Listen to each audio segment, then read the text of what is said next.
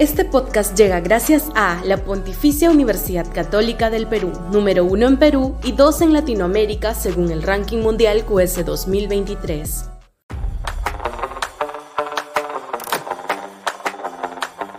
Keiko y el candidato de consenso. Sudaca, Perú. Buen periodismo.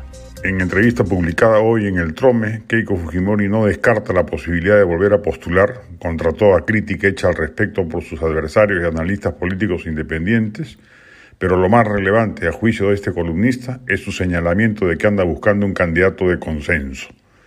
Acierta en ello Keiko Fujimori se necesita que los principales partidos de centro y derecha aglutinen esfuerzos y lancen un candidato potable capaz de derrotar al autócrata que va a surgir de las canteras de la izquierda antisistema. Felizmente, hoy la izquierda se ha fraccionado y lanzará al menos siete candidatos. Y en este esfuerzo no puede haber principismos infantiles, nada con el Fujimorismo o nada con el aprismo, que ya se empieza a escuchar en algunos pasillos políticos de las nuevas agrupaciones de derechistas surgidas. Se debe buscar un consenso básico entre la derecha liberal, el fujimorismo, el aprismo, Alianza para el Progreso, Renovación Popular y Avanza País si mantiene el talante liberal que le imprimió Hernando de Soto.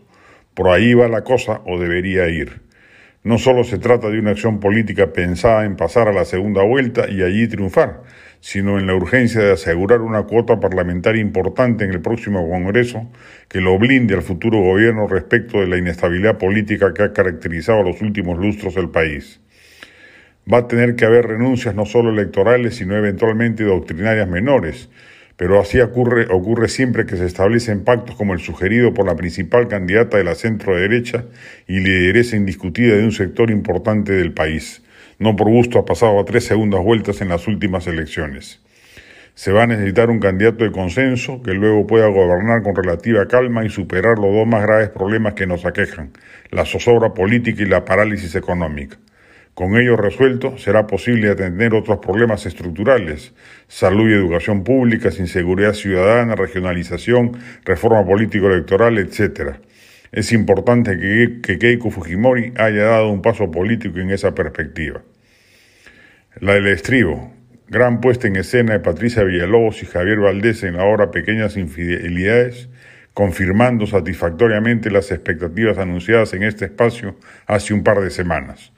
Va en el Teatro de Lucía y puede adquirir sus entradas en Joinas. Este podcast llegó gracias a AFE, operador logístico líder en el mercado peruano que brinda servicios de almacenaje, transporte de carga, courier y cómics. Los puedes ubicar en www.afe.pe. Este podcast llega gracias a la Pontificia Universidad Católica del Perú, número uno en Perú y dos en Latinoamérica según el ranking mundial QS 2023.